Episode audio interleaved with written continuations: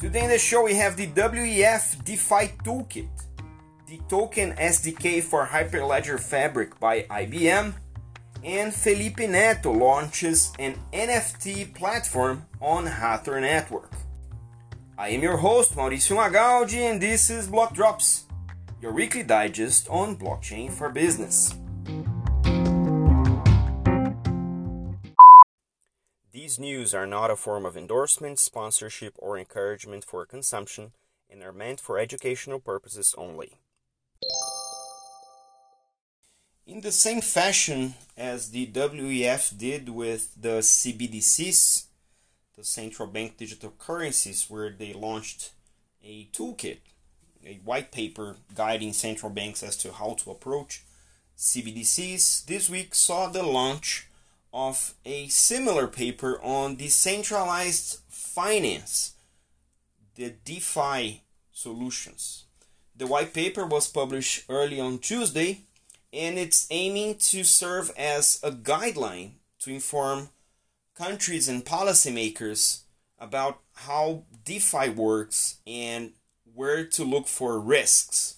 So we know that this is in the traditional finance world, this is very new. We, we saw the DeFi summer last year, um, in the Northern Hemisphere summer last year, and we saw not only a number of innovation uh, pro- innovate, innovative projects, but also a number of flawed projects as well. And this is somehow part of how crypto has evolved. We saw this with ICOs, and we've seen this with DeFi, and we're, we're, we're kind of seeing this with NFT as well. But DeFi being a mirror of how banks operate in the traditional sense, it makes a lot of sense for the WEF to issue a study which kind of serves as a hey, this is how DeFi works, and this is where you can pull innovation from, and this is how things have been happening with DeFi so far. And if you haven't realized, uh, you might as well do it now. But it's also a cautionary tale on what the risks are. And because I think that the role of the WEF is to help finance develop overall around the world, it's weird in a, in a sense to see such a very well prepared description as to what DeFi is and what it does and how it has happened so far, paired with a almost prejudicial view on the risks that DeFi imposes to the traditional finance or incumbent banks. So the paper actually goes as, as much as in depth to divide risks in five categories financial, technical, operational, legal, and emerging. It also points to DeFi hacks, market issues, flash crashes, and other things, and some of the things that have indeed happened, but have been properly addressed. And if a year's time in crypto is 10 years in traditional finance, in DeFi, this is even faster. Innovation happens so much faster with DeFi that having to point stuff that happened one to up to five years in the past in the DeFi space really serves no purpose to those that are going to have to read this and realize what they have to do to actually, you know, jump into the bandwagon and take advantage of the DeFi architecture to actually put out their own products, such as the incumbent banks are going to have to do in some point in time.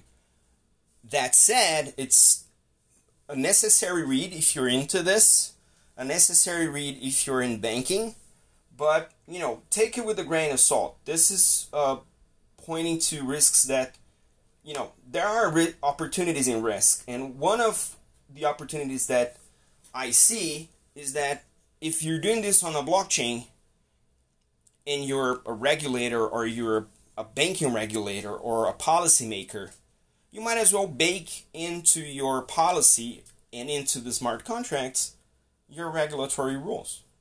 And then instead of, you know, working backwards from when fraud happens, just prevent it from happening. for once and for all. So this is not new. This ongoing discussion that we're having here in the podcast. We'll bring in more as this thing evolves, and I'm hoping there will be further additions of the WEF uh, DeFi toolkit that can cater to all of these aspects that are going to happen between when they study this and you know when they issue the next version.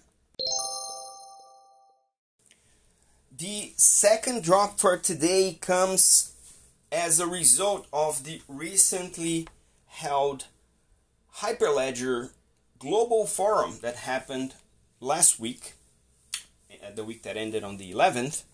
And this particular piece of news caught my eye because this was something that me being a member of the Brazilian blockchain uh, Hyperledger chapter, um, we we had this discussion a couple times about how to use token or how to issue tokens on Hyperledger Fabric, and it should come it should come as no surprise that IBM is still investing in producing new code for the protocol that they use for their enterprise projects. And this is some very welcome piece of news. Uh, IBM announced that they are open sourcing their code for the Fabric Token SDK, meaning that now it can be maintained and evolved by the open community at the Hyperledger project. Um, and that means that companies can now use that SDK to easily issue tokens when using Hyperledger Fabric.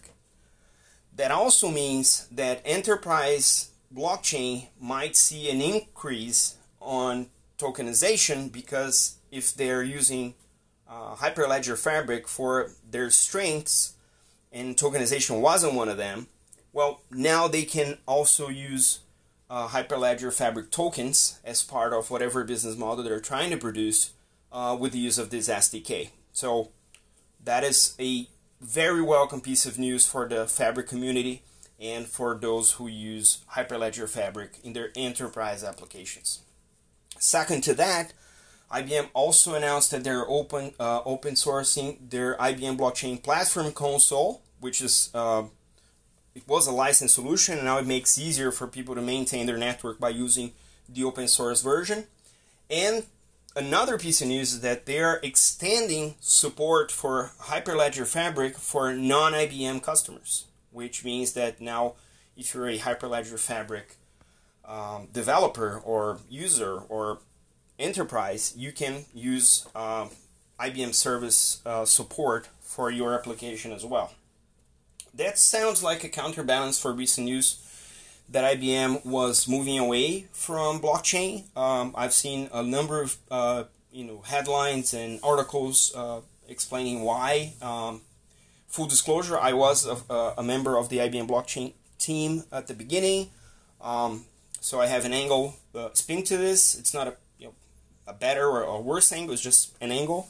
Um, and I think that this piece of news is uh, sort of reinforces the fact that uh, no, IBM is not backing out from uh, blockchain and they're very much investing their development time in actually bringing new code to the enterprise software that they use. And they're also thinking about other use cases for the customers that they serve. So I think this is uh, this should come as no surprise, right? So again, very welcome piece of news. I'm hoping to see an uptick in use cases of tokenization using Hyperledger Fabric, and we'll see how that evolves. I haven't seen how easy it is to use this SDK, so I'll just uh, circle back with the Hyperledger chapter team, and if I have anything new and awesome to share, we'll share here at the podcast as well.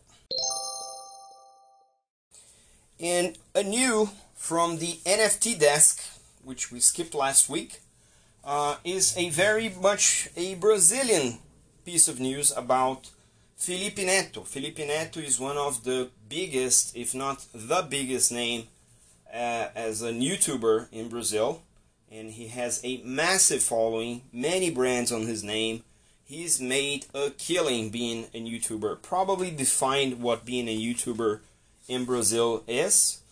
And he announced that he's launching a platform called 9block that will issue collectibles, digital collectibles for his channel, for him as a YouTuber, in an attempt to educate and make it more popular to buy and trade YouTubers NFTs. It starts with uh, six NFTs uh, with a very limited uh, run.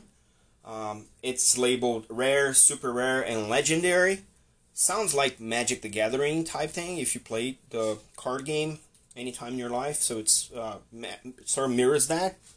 Uh, and of course, uh, following act is to launch the secondary market where these NFTs can be traded and generate more value to whoever bought them first or you know there's a secondary market effect to those NFTs and he has this huge plan of being the um, sort of making this more popular and democratize the access to NFTs in a very much e-commerce uh, purchase experience. So interesting take. But what caught my eye on this wasn't the fact that you know big name YouTubers launching an NFT platform, which is you know it's kind of obvious that someone with his clout would want to jump the hype wagon and get uh, his own NFTs out. NFTs out. But the happy sort of footnote to this is that he's chosen Hathor Network. Hathor Network is a blockchain that is 100% Brazilian. It's a brand new protocol. They've been around for a while. Uh, I have an, a, an interview in editing phase uh, with uh, Marcelo Brogliato, who's the founder of Hathor Network. And it's interesting that they chose to not just, you know, sort of white label OpenSea and, and do their own thing, but they are building from scratch on top of a Brazilian protocol, which, you know, kind of kind of makes me happier that the guy's actually doing this. I'm not a fan, but you know what?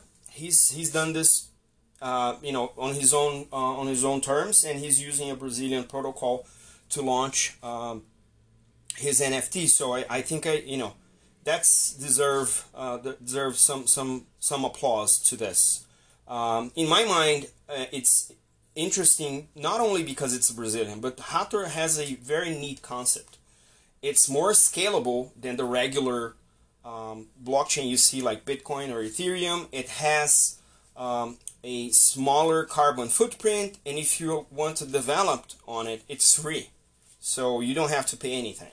And it's really interesting how this uh, the incentives have been uh, shifted. So there's a very strong community being built around the protocol which again it's it's, it's something really uh, unique in the Brazilian landscape. So if you're not Brazilian you might as well pay attention to the Hathor network as they grow. So again kudos to Felipe kudos to Marcelo and Jan from Hathor that are working on the project. I think this is uh, a hallmark announcement for the Brazilian blockchain uh, community. So we'll keep tabs on this, not only because this is an NFT and we have now a running topic on the podcast, but also because this is a Brazilian uh, blockchain and this uh, very much warms my heart that this is getting the uh, the highlight it deserves.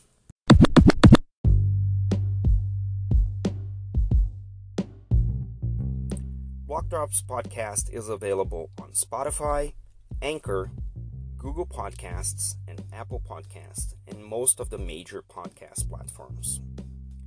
You can contact us by email on blockdropspodcast at gmail.com, on Instagram at blockdropspodcast, and on Twitter at blockdropspod.